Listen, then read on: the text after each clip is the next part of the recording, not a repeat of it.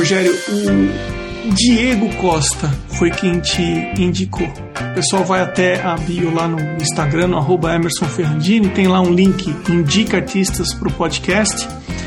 Então o arroba do Diego é Ateliê Diego Costa, o Diego com Y. É, obrigado pro Diego pela indicação. Rogério, obrigado você também de ter aceitado participar do podcast. E eu sempre gosto de começar o bate-papo pedindo para que a pessoa se apresente. Você pode falar um pouco sobre você, sua formação, de onde você é? Sim.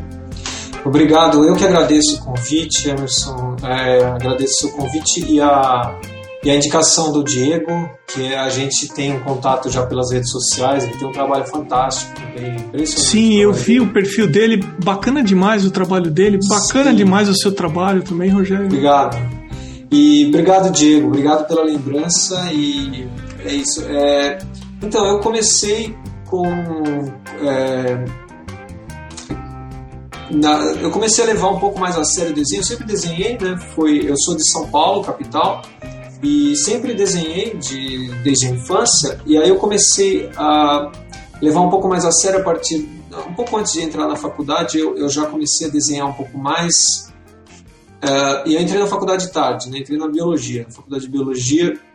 Uh, e, e, eu não pensava em, em ser artista ou, ou, ou trabalhar com, com, desenho, nada. Eu, eu, fazia só por, por impulso, assim, né? eu desenhava sempre.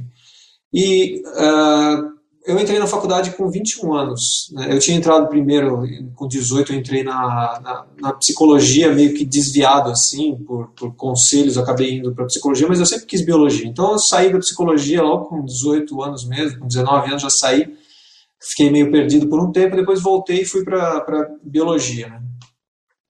E aí. É, eu entrei em 92, eu entrei na USP, né? E, e aí lá eu comecei a ter contato com, uh, com desenho, não pela academia, foi por um colega de, de, de, de faculdade que desenhava, fazia pastel seco, né? E, e eu fiquei tão fascinado com o trabalho dele, é, que, que, que era tão, tinha tanta alma, é engraçado que não tinha nada de, de, de, de, científico, era totalmente artístico, assim, mas o trabalho dele. E ele era, era estudante de biologia também, né? Mas o trabalho dele tinha tanta alma que me tocou muito forte, né? E aí eu queria comprar o trabalho dele. E, e ele, ele enrolava, ele só enrolava. Ele falava assim: Não, esse trabalho aqui eu não vendo. Ele só me enrolava, ele não, ele não ia vender. Aí eu me to... foi ótimo, porque eu me toquei e falei, peraí, mas eu também desenho, então, porque tudo que eu queria era ver, né? Eu queria, eu queria ter o trabalho dele para poder olhar, simplesmente, porque ele só colocava lá pra gente ver um pouco, a gente via durante uns 15 minutos e não podia continuar vendo, eu queria ficar olhando horas, né? E aí eu, eu pensei, poxa, peraí, eu também desenho, eu, se eu fizer, eu vou poder olhar à vontade. aí Aí eu voltei, né? Comecei a, a aí já incrível, né? Como uh, foi o trabalho desse cara. Era o nome dele era Alexandre Grillo. A gente chamava ele de Croco, né? Hoje é falecido, faleceu super cedo, com 40 e poucos anos ele morreu, né? E o, foi o trabalho desse cara tinha tanto poder que me deu um negócio que eu nunca tive de estudar desenho, que eu que de ir atrás, assim, de, de, de querer saber mais, né? De, é, foi assim, eu queria levar a sério a partir da, daquele momento, né? Até então não. E aí eu comecei a procurar e já tinha aparecido, na verdade, porque eu já namorava uma garota cuja amiga era filha de um professor de escola de desenho, escola clássica, né, de, de arte. E aí eu fui parar na escola dele, era um professor espanhol fantástico, uma figurinha assim, ele tinha já lá os seus mais de 70 anos. E, e ele era muito bom, sabe? muito bom de, de desenho clássico, de pintura, ele sabia tudo, aqueles caras que sabem tudo, aquarela, guache, óleo, desenho, nanquim, tudo ele sabia, né? E aí, o que ele não sabia, ele dava um jeito. E, então, esse cara foi um grande mestre, né? O nome dele era Ángel Martínez, espanhol. Né? E a, a, escola clássica de arte que ficava lá em São Paulo, no, no Sumarezinho, perto da Heitor Penteado. Aí, uh, eu, eu estudei com ele durante a faculdade. Então, eu fazia faculdade e durante quatro anos, durante quatro, cinco anos, de, seis anos de faculdade, quatro anos eu estudei desenho com ele. Né? Depois, acho que mais um até, acho que eu fiquei uns cinco anos com ele. E, e eu fiz de tudo, né? todo tipo de técnica. E, e aí, uh, na própria faculdade, quando eu estava começando já desenho, os, os, desenhos um pouco mais sérios, na própria faculdade eu estava estagiando como na, na, no laboratório de botânica sistemática, né, que é a botânica que estuda os nomes, né, as nomenclaturas das, das plantas, coloca as plantas no, no, no local certo, né, assim, de, de, dentro da evolução e a gente faz coleta, guarda no herbário, é um museu de plantas. E ali eu trabalhava fazendo esse tipo de coisa, né, de taxonomia de plantas, tá, é, e aí nem imaginava, sabe, não tinha a menor noção de que uh, aqueles desenhos que a gente está acostumado a ver né, na, na escola, nos livros, gente, é engraçado como a gente não liga as coisas, né? Eu não liguei as coisas que tinha alguém que desenhava aquilo e eu podia ser um biólogo, né? E, mas eu estava lá na botânica e ainda não tinha caído a ficha que as coisas podiam se mesclar. Aí um belo dia começou a cair a ficha, né? Porque eu, eu ficava fuçando os livros e estava cheio de desenho. Aí eu falei, peraí, alguém, alguém faz isso aqui, eu adoro isso também, né? E aí eu comecei a desenhar meu próprio trabalho, né? Porque eu trabalhava com, com as plantas, tinha que desenhar para descrever as plantas, eu comecei a ilustrar meu próprio material. É, e aí, eh, aí foi engraçado, eu fui aluno do José Rubens Pirani, na, na, USP, né, que, que era é outra figurinha, né, outra figurinha fantástica, e foi um, um, outro grande mestre, porque ele também desenha, o cara é cheio de dom artístico, né, desenha, toca, né, toca piano também, adora música, e, e, e ele como ele desenhava também, ele tinha uma noção muito grande de, de, de, harmonia, composição e tudo. Era um professor. Aliás, na biologia é cheio de, de, de talento artístico. Eu não sei o que acontece. Né? biologia tem muita gente que desenha, muita gente que toca, muita gente que é, representa. É incrível. Na biologia tinha até tinha até o show de calouros na biologia para sério show de calouros É, uma coisa mais, coisa mais icônica da USP é isso, né? O show de calouros na escadaria, assim, lá no, no jardim mesmo, uma delícia, né? Aquelas noites inesquecíveis que o pessoal vai lá cantar, tocar, representar, fazer palhaçada, é, stand-up comedy da, da época, assim, era fantástico. E aí a gente, eu comecei a, o Pirani, ele, ele, ele desenhava e ele, ele já começou a me dar grandes dicas sobre desenho e sobre a, a, composição e sobre a harmonia, a limpeza e tal. Na época era tudo muito rudimentar né, dos desenhos. Aí, uh, só que ele, ele, ele, procurava me desencorajar um pouco de ir para o desenho. Então ele, ele falava assim: ah, não é fácil desenhar uma planta, você tem que saber a posição certa e tal. Ele ficava desencorajando, sentia que ele não, não queria. Né? E eu falava: mas por que será que ele não me encoraja? Né? É porque ele queria que eu fosse pesquisador. Né? Ele, queria que, ele falou: depois a gente conversou sobre isso, ele falou assim, eu não sei se, se, o seu barato era realmente, se o seu grande talento era para desenho. Eu estava estimulando aquilo que eu conhecia, que era a sua área da pesquisa, que era o seu trabalho com a pesquisa, que era muito bom. Então, uh, se, se, se, o seu, se o seu impulso para a arte fosse uma coisa mais débil, o meu desencorajamento teria surtido efeito. Né? Então, Aí na hora que ele falou isso, eu falei, nossa, olha a sabedoria desse cara, né? Porque ele, ele, ele tá fazendo o trabalho dele, né? E, e assim, ele sabia que se, se eu fosse um artista mesmo, não adiantaria ninguém desencorajar, né? Então ele estava só fazendo a parte dele. E aí foi até bom, porque uma hora eu simplesmente chutei a porta e falei, Pirani, eu vou desenhar e acabou. E aí eu, come, eu fui, sentei no jardim e comecei a retratar as plantas, né? Eu fiz três desenhos em grafite, é, que foram os primeiros desenhos é, botânicos mesmo que eu fiz assim olhando para a planta, né? E, e aí eu mostrei para ele, né? Eu fui na sala dele e mostrei os desenhos a grafite é, e aí ele ficou assim, nossa, tá sensacional, não tem nem o que falar e tal, né? Ele ficou super entusiasmado. E, e, ele viu que não ia ter jeito, né? A uma certa altura ele viu que não ia ter jeito. Então, depois de um certo tempo, comigo ilustrando meus próprios trabalhos, os colegas da, do laboratório também se interessaram, né? Porque é, só tinha uma pessoa que desenhava os trabalhos de todo mundo, porque lá tem uma demanda de ilustração muito grande, né? São vários uh, pós-graduandos fazendo trabalhos com grupos diferentes e todos tinham que ter desenhos. Então, e só tinha uma ilustradora para fazer isso para todo mundo. E ela, com a demanda, ela começou a cobrar cada vez mais caro, né? Então eles, eles tinham a esperança que eu fosse fazer os trabalhos dele, deles e ainda cobrar barato. Mas eu, eu aproveitei que ela, que ela subiu o preço, que ela inflacionou, e eu fui na rabeira dela e falei, não, se ela, ela cobra 90, eu vou cobrar 80, né? Porque antes era 30. E era, sim, uma miséria né, que, que eles pagavam, porque 30 reais na época era 100 hoje, assim, eles pagavam tipo 100 reais por um desenho, né, uma prancha botânica que é cheia de elementos. Depois ela inflacionou tipo para de 30 para 90, que seria tipo 300 hoje, né? 350 hoje. E, e eu fui nessa, né? E falei, vou, vou junto com ela e vou cobrar meio caro, né? E é, meio caro não, né? Na época, sei lá, fazia 10 reais por hora, enfim. Aí deu certo e eu comecei a pegar trabalho já logo em seguida, já vieram muitas encomendas, porque a demanda era muito grande. Aí teve um grande projeto da Flora de São Paulo, que era sobre desenhar Flora de São Paulo inteira, em 16 volumes de livros gigantes, sabe? Então, aí esse grande projeto já aproveitei para era financiado pela Fapesp, já aproveitei para é, entrar nisso, porque foi convidado e eu já, já me engrenei de vez, né?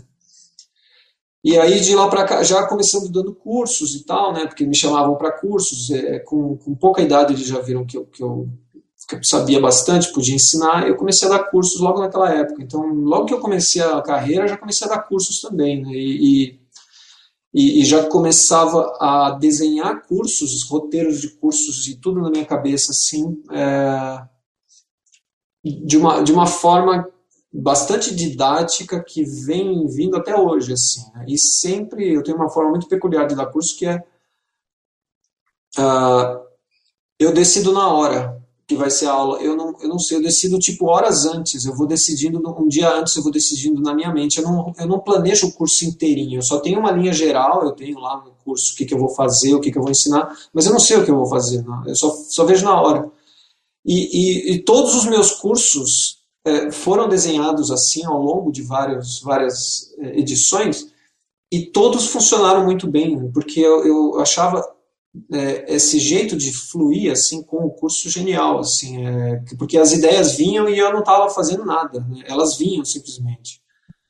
É, inclusive uma vez eu não sabia o que fazer e aí veio uma ideia que estava na minha mesa ali. Eu estava precisando falar sobre espaços negativos, não sabia como, né? E aí é, eu estava só com isso na cabeça, pensando, imaginando o que, que eu podia fazer. Aí alguém deixou um desenho na minha mesa é, com, com umas árvores sem folhas, né, e só os galhos assim, era tipo um bosque, que você via as árvores em várias perspectivas, e os galhos se entrecruzavam assim. Né, então formavam vários desenhos, tipo trapézios, retângulos, né? E eu olhei aquilo e falei, nossa, era essa ideia que eu precisava, gente. É, se eu fizer eles desenharem as, algum bosque, vai ser fácil para eles enxergar os negativos, os espaços entre as árvores uhum. e não as árvores. Né? E aí depois eu fui saber que aquele desenho foi feito por um russo, que é um baixo barítono que veio cantar na, na orquestra de São Paulo. Estava é, visitando um amigo meu, um colega da faculdade, e enquanto ele estava esperando esse colega, ele fez esse desenho, não sabia o que fazer com o desenho, meu amigo falou, deixa ali na mesa daquele cara que ele gosta. Olha esse caminho. E aí ele trouxe a ideia da Rússia para mim. Olha só. Ah. Ô, Rogério, você comentou no início que você, antes da faculdade, ou durante a faculdade, né? Você fez aula com um professor e é. você teve contato com várias técnicas. Eu tô com o seu Instagram aberto aqui para quem quiser dar uma olhada no trabalho de altíssimo nível do Rogério. É rogeriolupo.bioarte. E aqui eu vejo algumas técnicas diferentes. É, lápis de cor. Estou vendo aqui, se eu não me engano, bico de pena também. É. Uh, pincel. Ne nesse tempo que você passou experim experimentando técnicas, tem alguma técnica que você escolheu, que você se sente mais à vontade, ou foi escolhido pela técnica? Você falou, Emerson, eu me sinto à vontade aqui, ó. Pois é, eu. O, o que acontece é que eu só trabalho com a técnica depois que eu me sinto à vontade com ela. Então, eu não consigo trabalhar com nenhuma técnica se eu não estudar tão a fundo que eu me sinto completamente à vontade com ela. Então eu me sinto completamente à vontade com todas essas. Né? É, por exemplo, o lápis, o grafite, é, é, um dos que o pessoal fala que, ah, igual o grafite não tem. Até, aí o pessoal viu o meu bico de pena e fala, nossa, igual o seu bico de pena não existe. Aí falam do, do acrílico, falam, nossa, é, o seu acrílico é único. Aí do lápis de cor. Então, por quê? Porque eu vou tão a fundo, investigo tanto e tanto e tanto em busca de material e da técnica e entender melhor, que eu preciso me sentir bem com aquilo e ser capaz de ter maestria, de, de, de, de, ter domínio total, né? Assim, enquanto eu não tenho domínio total, aquilo fica um pouco de lado. Por isso que a aquarela não é uma coisa que eu uh, pratico demais. Eu gostaria de praticar mais, mas o problema é papel. Hoje e sempre. O problema é de papel para essa técnica da gente, porque os papéis são muito facilmente deixam marcas eu já estudei todos os tipos de técnicas, já percebi que o pessoal que o pessoal faz é remover as marcas na base da pincelada seca ou trabalhar com uma coisa mais seca, ou então deixa as marcas e faz trabalhos maiores, porque aí elas não ficam tão tão aparentes, né? Os trabalhos são grandes, mas quando você vai olhar de perto, está cheio de marca, está cheio de é, não é regular o, o, depósito de pigmento. Então, aquarela eu só achei um papel que, que eu acho maravilhoso, que é o Canson uh, Moulin du Roi, uh, o, o, Grana Fina, que é de capa verde, o bloco, né, o Grana Fina, que não é nem o Hot Press, que é o, que é o de, de, totalmente liso, nem o, o Torchon, né, o rugoso. É o meio, meio a meio. E ele é meio liso, assim, não é um, um texturado como são muitos papéis é, grana fina. Ele é um pouco liso, então ele passa por um papel liso. E, e aí você consegue fazer o que quiser nesse papel. O problema é que a canção tirou de linha esse papel. É o melhor papel que eles já tiveram, eles tiraram de linha. Né? Então, Entendi. enfim, todas as técnicas são as que eu me sinto muito bem em fazer. Eu não consigo escolher uma preferida. É, eu, eu adoro bico de pena, entro em transe com bico de pena. É, tem o Nirvana, que o pessoal fala do Nirvana do pontilismo, eu tenho o Nirvana do, da Ashura para mim. Eu entro no Nirvana hipnótico. Grafite também, é, lápis de cor, eu fico, eu fico hipnotizado pelo trabalho. É, eu não, não, consigo escolher. não consigo escolher. Por isso que eu tento fazer tudo. E dentro da sua área, existe alguma técnica que é mais comum? Existe a. Existia mais antigamente o nanquim pontilismo e o nanquim ashura, até uh, por causa dos métodos de impressão, né, como os trabalhos eram enviados para revistas científicas e essas revistas faziam impressão de nem sempre de boa qualidade. Aí foi usado o pontilhismo durante muito tempo e um pontilhismo bem clean, assim, era bem é, limpo, pouca coisa, poucos pontos, só para fazer uma base assim, porque senão ficava igual xerox vagabundo, assim, uma coisa empretejava tudo. Então era, era o, o nanquim que era a tradição e até hoje tem gente na academia que ainda insiste na tradição do nanquim, achando que é só nanquim. Né? Mas ah, é nanquim e aquarela. Né? Na, na, na, na, botânica ou na ilustração científica em geral, acadêmica, né? Na, nas universidades, nas, na pesquisa. Mas quando você sai do escopo acadêmico, aí é uma bagunça geral, assim. O pessoal adora lápis de cor. Ultimamente tem uma febre de lápis de cor geral, porque os lápis de cor melhoraram demais. Então, tá, você vai no Instagram, você acha um milhão de pessoas fazendo lápis de cor maravilhoso. É, pastel também se usa, mas muito pouco, mas tem gente que usa. E, e aquarela é o xodó do pessoal, né? É, aí o nanquim é mais o acadêmico. Né? Agora, tem gente que usa o Nankin para o artístico, né? eu estou numa fase agora de transição né, do acadêmico, e aí eu vou provavelmente ir para o artístico, mas em, em, geral é isso. Em Minas Gerais, o Nankin uh, que eu escolhi é o achurado, inspirado na, nas obras antigas, que eram feitas em uh, gravura em metal, né, gravura em cobre, ou em xilogravura, né? E aí era tudo paralelo, linhas paralelas achuradas, mas era perfeito, uma coisa lindíssima, né? de altíssima precisão. Eu já conversei com um ilustrador científico aqui no podcast. Às vezes eu pergunto para aquarelistas o que, que é uma boa uh, aquarela, o que, que é uma aquarela bem feita. E aí você comentou o seguinte: ah, tal papel deixa marca, ou enfim, as pessoas uh, uh, machucam a a trama do papel ou dentro da ilustração botânica, como é que você qualifica uma ilustração botânica de boa qualidade? Eu acho que a primeira coisa que vem à mente é o, o preenchimento uniforme e sem marcas. Né? Você tem que buscar o preenchimento, porque a aquarela marca demais. Se você fizer essa coisa de pinceladinhas, vai encher de marca. Então, artisticamente pode ser muito bonito, mas na aquarela científica não é isso que a gente busca. A gente busca um preenchimento liso, justamente porque uh, na natureza você vai encontrar animais e plantas. Uh, por exemplo, você pensar num inseto, num besouro, né, aqueles besouros que refletem como um metal. Você tem que ser capaz de fazer aquilo com perfeição, com uma beleza. Né? Ah, nas plantas também, você vai encontrar folhas que refletem muito lindamente as, as, as, luzes naturais. Então, você tem que ser capaz de reproduzir aquela lisura toda. Né? Então, eu acho que a primeira coisa é remover marcas e se ater à, à forma correta e respeitar contornos. Uma coisa que eu vejo muito é pessoas que estão com um trabalho excelente, mas ainda não respeitam os contornos. Então, o contorno da, de uma folha, as margens da folha ficam irregulares, ou as nervuras ficam irregulares, elas engrossam, afinam, engrossam, afinam. E quando você olha uma, uma ilustração de altíssima qualidade, é sempre uma precisão de, de, é, de máquina, é uma coisa linda, assim, você vê a, a margem de uma folha não muda o, o a, a espessura dela, sabe?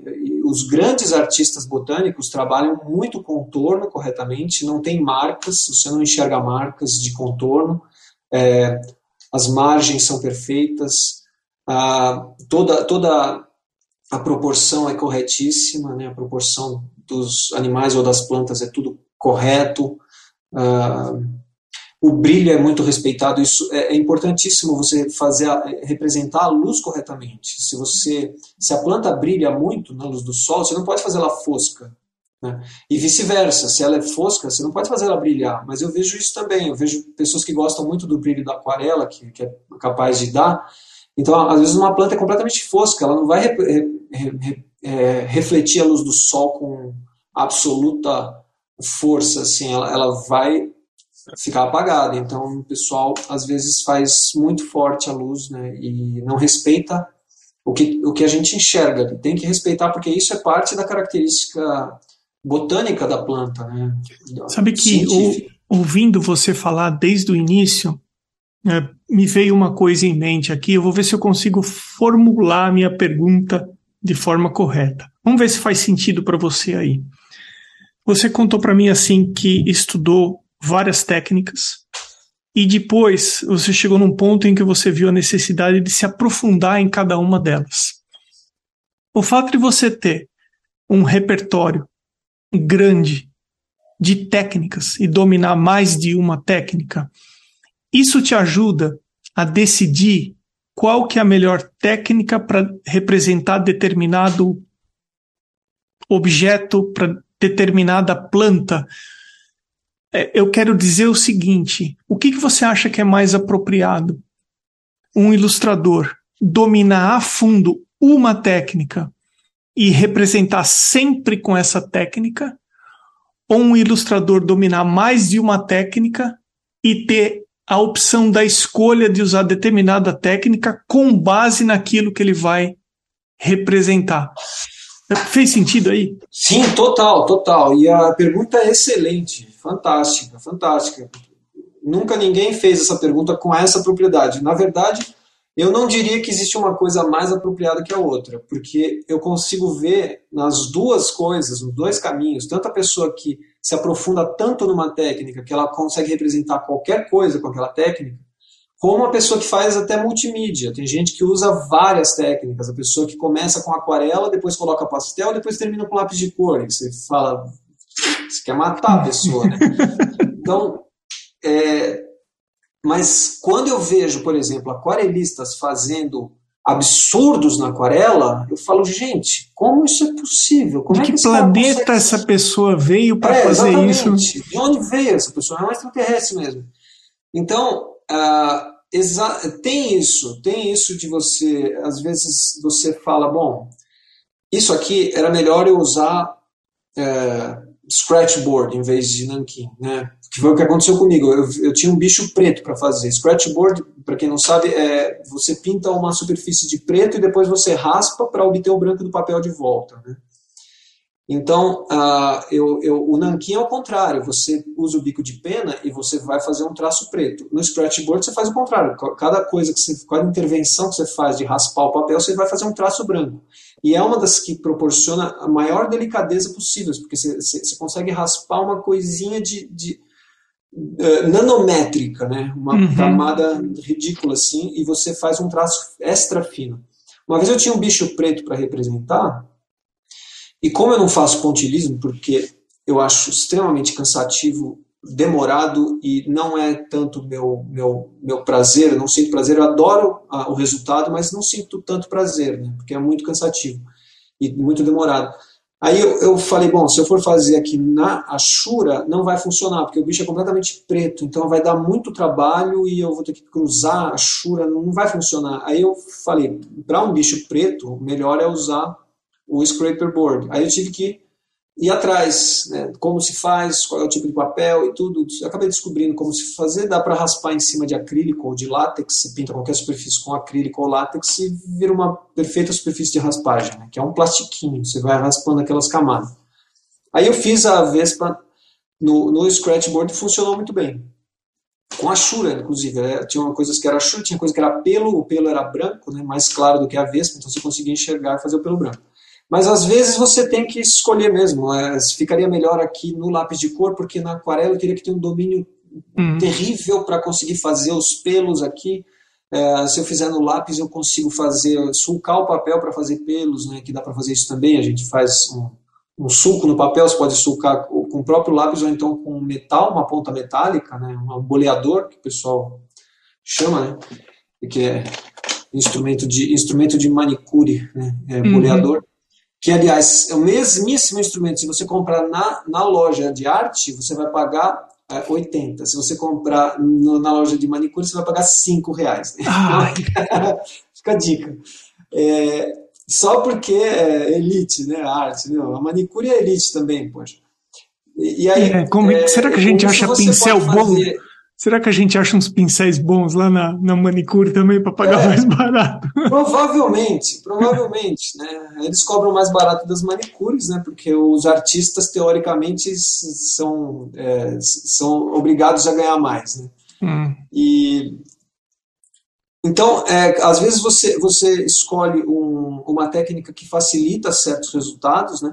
Mas a pessoa que, que domina, por exemplo, uma aquarela, é, ele consegue resolver tudo. Tudo. Eu, eu, eu vi gente que resolve todos os problemas técnicos assim. Então, eu acho que não tem mais apropriado, mas é muito bom você ter um repertório, porque você pode usar, por exemplo, aquarela e lápis de cor tranquilamente, fica fantástico o resultado.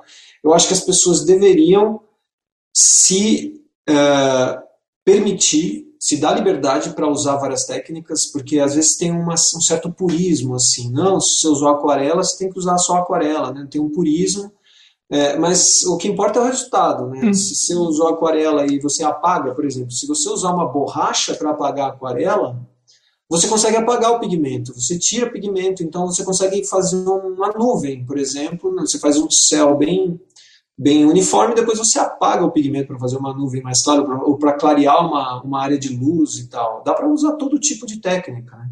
Uhum. E a gente tem que fazer, a gente tem que lançar mão dessas coisas, porque isso vai ajudar no resultado final. Né? Quando você quer fazer um animal com textura, isso pode ajudar, você descobre uma forma de fazer texturas e tudo. Né? Então, definitivamente, é, acho que todos os caminhos vão, vão, ser, vão ser apropriados. O ouvinte do podcast que quer uh, indicar artistas para cá pode deixar uma pergunta. E eu queria, então, nesse momento, ler para você o que o Diego pediu para que eu te perguntasse. Uhum. É, e depois eu vou até sugerir um episódio do podcast sobre o tema que o Diego levantou. Mas vamos lá. O Diego uh, pergunta o seguinte para você, abre aspas. Após ceder os direitos autorais da ilustração para publicar em uma revista, eu perco o meu direito autoral sobre o trabalho? Caso eu continue em posse do original, eu posso vendê-lo ou utilizá-lo em uma exposição e vincular a imagem em redes sociais? Bom, então. Primeira coisa é que uh, o direito autoral você não perde a não ser que você assine um papel que diga isso. Você não perde nunca. O direito autoral é um patrimônio intelectual que não tem como tirar de, de, de do artista. O artista assina um trabalho, é autor de um trabalho, é, é, ele vai ser sempre autor daquele trabalho. Não tem como dizer, não, agora ele não é mais autor. Então, o direito autoral é sempre dele, intelectual, como propriedade intelectual. É, preciso deixar claro que eu não sou nenhum especialista, estou falando só aquilo que eu sei ao, longo da, da, de todo, toda a necessidade que eu tive né, de, de entender sobre esses, esses, é, esses assuntos. Mas uh, o, o, direito intelectual uh, é seu sempre, para sempre. Agora, se você vai uh, dar direito a alguém de usar os direitos autorais seus, você está licenciando, né? Então, o direito autoral é seu e você sempre vai receber, uh, poder receber por esse, por esse direito, né? Então, quando você uh, manda para uma revista, você está licenciando o, a obra, você está dando a licença para a revista para usar a sua obra. Então, se você vai perder os direitos, não, depende dos termos. Se você, por exemplo, você pode ceder uh, com exclusividade por um tempo determinado. Então você pode ceder para ela por, com exclusividade durante uh, só uma edição da revista ou, do, ou, do, ou, durante um ano, sei lá, durante dois anos. A revista fala, ah, eu não quero que apareça mais em nenhum lugar durante dois anos. Tá bom com exclusividade durante dois anos. Depois volta a eh, você volta a ter o direito de licenciar, é só porque você determinou. Então, você não perde nada, a não ser que você aceite é, as condições. Se a revista, é, para publicar o seu material, ela faz exigências, se você manda o trabalho lá, você, ela fala, ao submeter um trabalho para a nossa revista, você está aceitando essas exigências aqui. Então, é, vamos supor que a revista coloque lá que você cede os direitos para a revista e, e não pode ser mais usado por ninguém. É o que as revistas científicas fazem, acredite se quiser. Uh, então, a, a, revista, algumas revistas vão exigir que, que, que é, exclusividade e perpétua para sempre. Então, uh, se você aceitar os termos, se você submeter trabalhos nesses termos, você é como se você tivesse assinado um papel e, e aí você sim licenciou para sempre. Mas isso não tem nada a ver com a obra original. É, você tem o direito de vender esse original quantas vezes você quiser, né? É, isso eu digo porque assim, quantas vezes você quiser, porque pode passar de mão em mão, né? Você vende para uma pessoa, ela, ela vende para outra, né? E a pessoa vende para outra. Então isso pode ser vendido. Lembrando que você tem direito a 5% cada vez que vende, né? Então se você vendeu para uma pessoa, na hora que essa pessoa vende para outra pessoa, você tem direito a 5%. Então, até isso a gente teria que ficar atento e, e, e, teria que ter no contrato de compra e venda e a gente tem que ficar em cima do, do dono do nosso trabalho para ver se ele não vendeu. Porque se ele vendeu, e faturou em cima, a gente tem direito a 5%. Isso tudo está na lei de direitos autorais do Brasil, né? então é, dá para se informar sobre isso por lá. É, quando você cede os direitos para uma, uma revista é, definitivamente, aí você cedeu a imagem. Então tem que fazer uma diferença entre imagem e obra. A imagem é quem pode usar aquela imagem. Você, mesmo tendo a obra, uh, você, se você ceder os direitos de venda ou de uso da imagem para uma revista, você não pode reproduzir seu próprio trabalho para vender porque só a revista pode fazer isso. Isso porque você deixou. Por isso que é roubado fazer isso. Não, não faça isso. É, se, se você é, inversamente, se você vende o original para alguém, não, não é só porque a pessoa tem original que ela pode simplesmente reproduzir sua imagem e sair vendendo por aí. Só porque ela diz, ah, não, é, é o meu trabalho, eu comprei. Não é, ela não pode. Só se você licenciar. Se ela quiser reproduzir e vender, é, você tem que dar o direito a ela. Ela tem que pedir licença para você.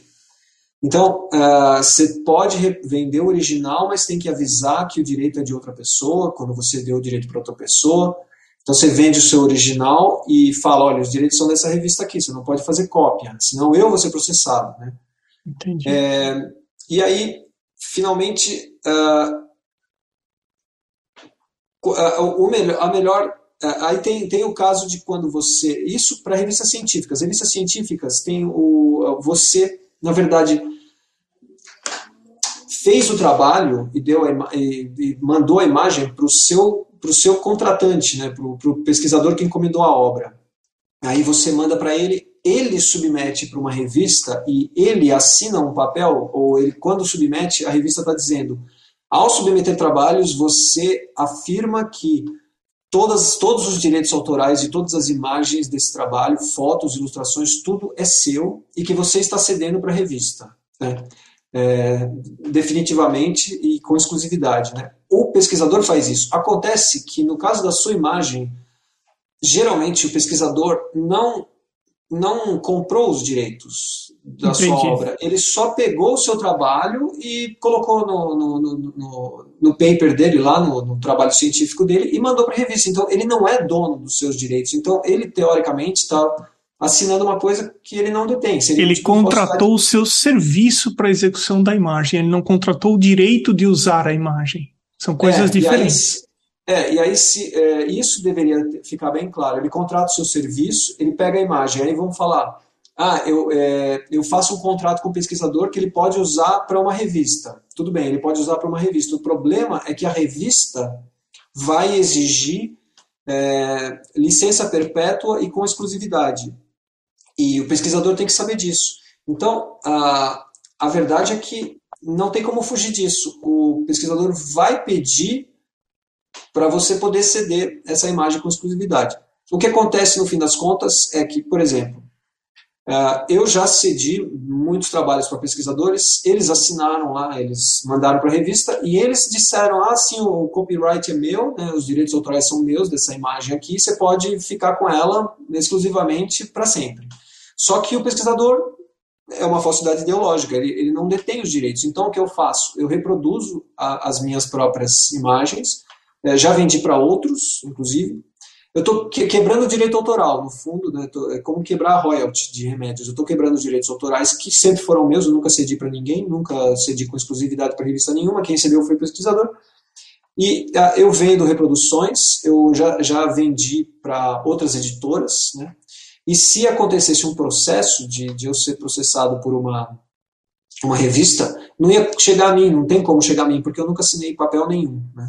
Entendi. Então, Olha, fica aqui uma sugestão para, da mesma maneira que você falou que você não é especialista nesse assunto, eu também não sou, mas pensando nisso, eu fiz um episódio aqui do podcast com uma especialista de direito da imagem, a Paula Mendes Campos, para quem tiver curiosidade, quiser é, ouvir mais sobre esse assunto, é o episódio 38 aqui do podcast. Mas, Rogério, Legal. vamos assumir que você está andando na rua e aí uma pessoa te para e fala o seguinte: Ô Rogério, eu gostaria de fazer ilustrações da mesma forma que você faz. O que, que você sugere para uma pessoa que está considerando ser um ilustrador científico?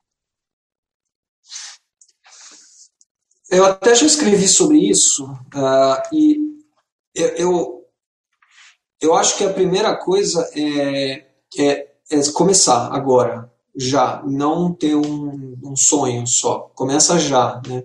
Então, uh, se você aspira fazer isso, não tem por que não começar a praticar com as ferramentas que você tem. Né? Então, pega um lápis e papel, pega o básico, o mais básico, e tenta, né? para ver como você se sente, é, para ver as dúvidas surgindo e para ver como você reage às dúvidas, como você resolve os problemas, se você é, já tem essa verve de, de ficar curioso e se você vai pesquisar depois que surgiram as dúvidas, né? Porque ah, se você se você começa a manifestar essa, essa dúvida e vai atrás, por exemplo, você sentou para desenhar e, e você é, começa a ter problemas com, com o seu desenho, seja na, na observação e na, na representação do, do, do material, ou seja, tecnicamente, né, você é, não entende muito bem qual lápis usar, você tem dois, três lápis diferentes, você não sabe qual lápis usar, essas já são dúvidas importantes. Então,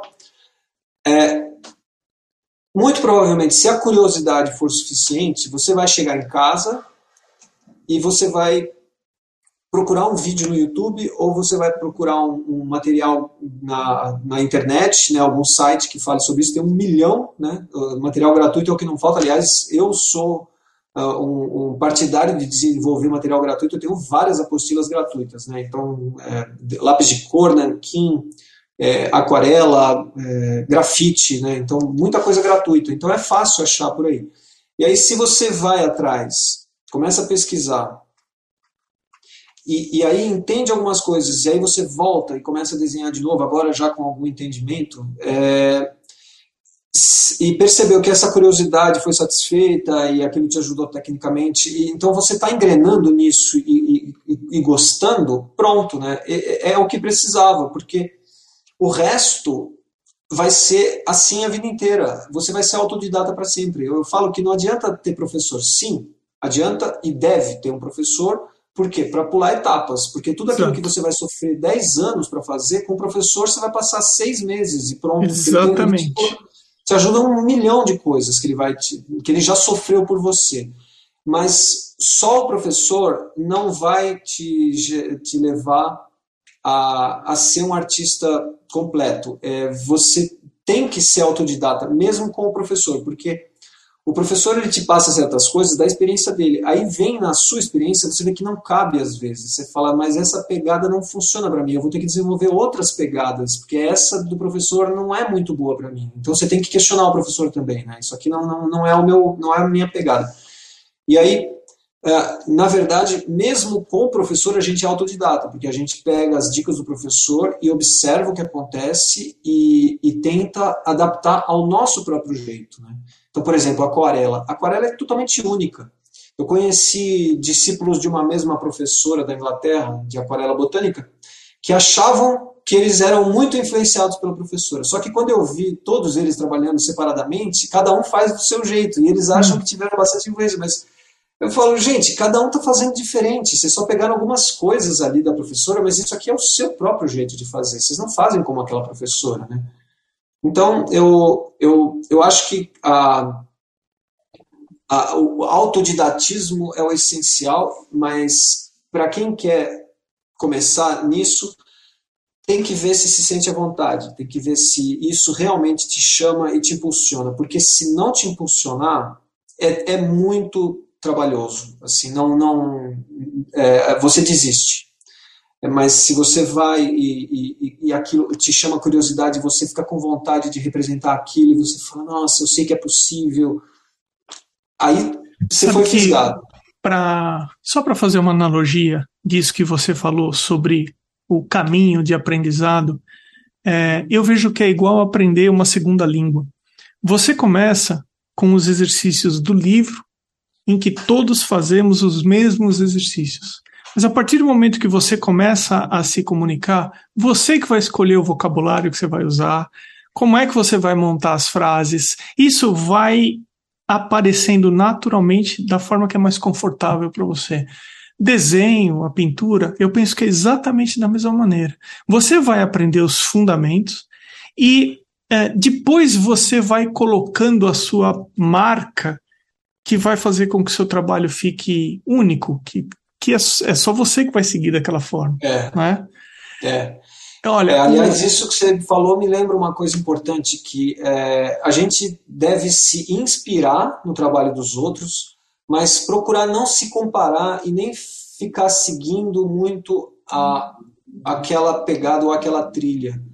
Porque quando você se compara, é, pode ter um desestímulo muito grande. E, e quando você compara você com você mesmo, é melhor. Né? ver de onde você veio e falar, oh, nossa, olha onde eu cheguei depois de tanto tempo. Mas quando a gente se compara com outros, isso desmotiva um pouco, né? É, exatamente. Eu, por exemplo, me comparo com outros em termos de produtividade. Eu vejo pessoas fazendo três, quatro trabalhos por mês.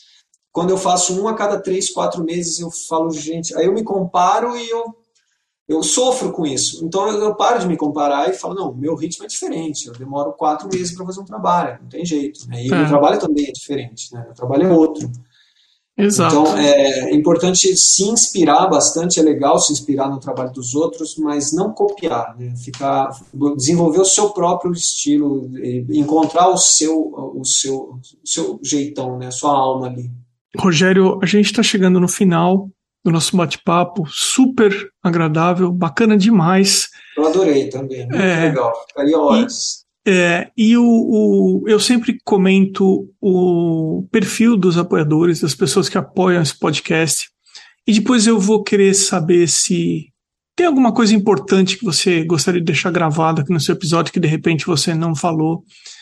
Mas uh, a seguir eu vou falar a, a pessoas que valorizam a arte na forma de apoio a esse podcast. Quem quiser apoiar esse podcast, é só ir até o arteacademia.com.br na página podcast ou então no site Apoia-se, apoia.se barra arteacademia.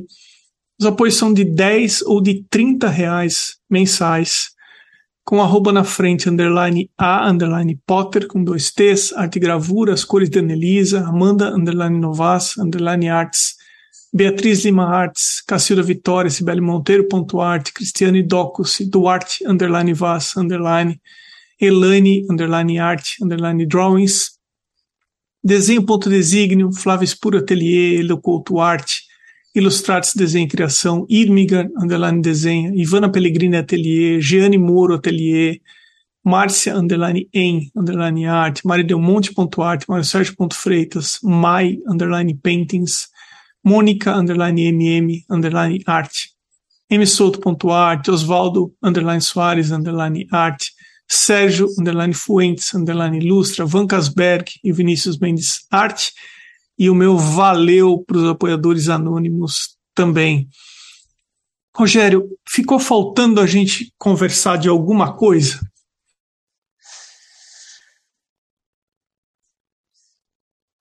Uma pausa, porque assim, se a gente fica sem falar, o pessoal fala, travou o podcast aqui.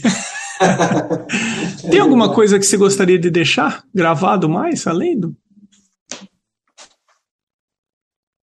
Uh, ah, sim. Manda lá. Uh, não pense se eu pudesse falar assim alguma coisa para tanto gente avançada, avançada como iniciante, assim não pense que. Isso é uma coisa que eu tenho aprendido recentemente. Não pense que uh, uma atividade que você tem que fazer está uh, desrelacionada com aquela outra. Ou seja, é, não pense que se você tem que cuidar. Tudo está conectado. É, é. Uh, se você tem que cuidar do jardim, ou fazer uma visita até o banco, ou se você tem que fazer compras ou lavar o banheiro, não pense que isso está desconectado de arte, de é, fazer mais dinheiro, de, de ter ideias para vender a sua arte. É, não pensa que as coisas estão desconectadas. Se, você conseguir aceitar todas as atividades como parte de uma única atividade, que é a atividade né, linha da sua vida, assim, as coisas se mesclam. Então, vem, vem inspirações, por exemplo, eu planto muito, né? Então, vem inspirações do jardim para a arte. Né? E quando a gente cuida do jardim, a gente está fazendo arte. E quando a gente faz arte, está cuidando do jardim também. E quando arruma a casa, a gente está arrumando outras coisas. E assim por diante. Né? É, existe existe uma conexão profunda de todas as coisas com todas as coisas. Então, uh, uma coisa que eu aprendi, e inclusive muitos artistas dos mais fodões assim, na, que eu conheço, eles falam essa língua. Eles, é, eu conheci grandes artistas que, que falaram assim, não, mas isso, essa coisa que eu tive que fazer aqui, que foi chatíssima, é, foi o que me ajudou a chegar nisso que eu cheguei com a arte. Né? É, então, você precisa passar por certas coisas para é, conseguir alcançar certos resultados no, em outras áreas da sua vida. Né? Então, seria isso que, que seria legal de, de deixar, para fazer todas as, todas as atividades como se fosse arte. Né? É, Aqui, você me lembrou uma coisa muito curiosa e inusitada de muitos, muitos anos atrás. Eu tive um professor na faculdade e depois eu passei a dar aula junto com ele, então a gente virou. Ele sempre foi meu professor e depois a gente dividiu a sala dos professores. E aí um dia ele estava com é, cartões da Mega Sena, né? Ele ia fazer um jogo na Mega Sena. E aí eu vi que ele estava é, naquele intervalo, né, entre uma aula e outra. Eu falei para ele assim, pô, mas é e aí, vai ganhar, né? Pô, aquelas, aquelas brincadeiras, né? Não esquece dos amigos tal, né? E esses números aí, você joga sempre os mesmos, né? Ele falou: não, eu pego os números, eu imagino uma tela e eu faço uma composição com os números. Eu, ah. eu, colo, eu escolho os números para criar um movimento visual. olha, olha que inusitado, né? Ele, o jogo dele, os números não interessavam. Ele estava é. criando dentro Sim. daquele, daquele é, papel com, com um monte de quadradinho, né? É, e por que, que eu lembrei isso? Que você falou, tá tudo conectado, né? E é fato, né? Ele leva o hábito dele, porque ele ensinava ilustração e desenho, né? Uhum. A composição, ele compunha, inclusive, na hora que é. ele ia é. jogar na Mega Sena. Eu não é, sei sim. se aquilo ajudou ele ganhar alguma coisa, entendeu? Uhum. Mas é, é isso, né? Tá tudo conectado, assim. Eu acho que. Eu outro dia eu fiz uma, uma live no, no, no Arte Academia exatamente dessa situação. Eu estava em um ambiente que alguém tinha colocado uma caixa de ponta cabeça. A caixa estava envolvida, né, com um é, com uma ilustração, plástico, me fugiu o nome agora. A pessoa tinha feito uma ilustração muito bem feita, mas pela posição da luz quem colocou a caixa no lugar que colocou não se atentou e colocou a caixa de ponta cabeça, porque era uma ilustração de uma caixa de madeira. E aí eu ali, naquela situação, eu bati o olho e falei, não, mas a luz não está refletindo dessa maneira. Essa caixa está de ponta cabeça. E eu fui perto e era um desenho, né? Envolvendo a caixa, assim, com... Uh, me fugiu o nome agora. É, quando você encapa um carro, quando você... É, sabe, quando você coloca um adesivo em alguma coisa, eles tinham adesivado a caixa com uma ilustração de uma outra caixa. Ah. E aí eu sei que essa de, de observar, né, de ficar observando luz, sombra no dia a dia, que você falou, pô, vai limpar a casa, vai fazer isso, tá? tenta buscar alguma coisa tal. Eu me enxergo nisso, sabe?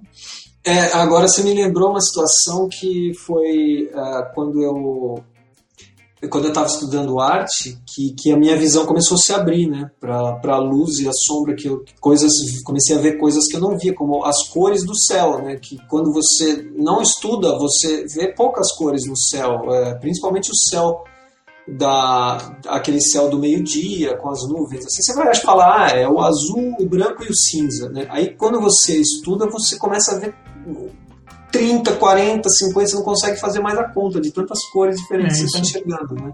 É. E aí, uma vez eu estava no ônibus e, e eu estava vendo o brilho da pele das pessoas, né? Então eu lembro de estar olhando a panturrilha de uma senhora assim, e falei, nossa, olha lá, né? Tem sombra dos dois lados, não é luz de um lado, sombra do outro, a sombra está dos dois lados e, e o brilho fica no meio. comecei a estudar, então quando eu vi, eu estava trabalhando sem fazer nada eu tava assim, e olhando, olhando, eu tava trabalhando o tempo inteiro. Aí eu falei, olha, isso sim é que é trabalho de verdade. É quando você trabalha sem trabalhar, né? Você, você não tá trabalhando, você tá se divertindo com Exercitando a, a percepção visual, é isso aí. Eu cheguei a, a sonhar com isso. Eu estava sonhando que estava observando e tudo. Então, essa é uma outra coisa que eu gostaria de deixar para as pessoas. Se você transformar sua compulsão em uma forma de ganhar dinheiro, você vai ganhar muito dinheiro, né? Porque você é compulsivamente observador da realidade, por exemplo, para desenhar, então isso, isso acaba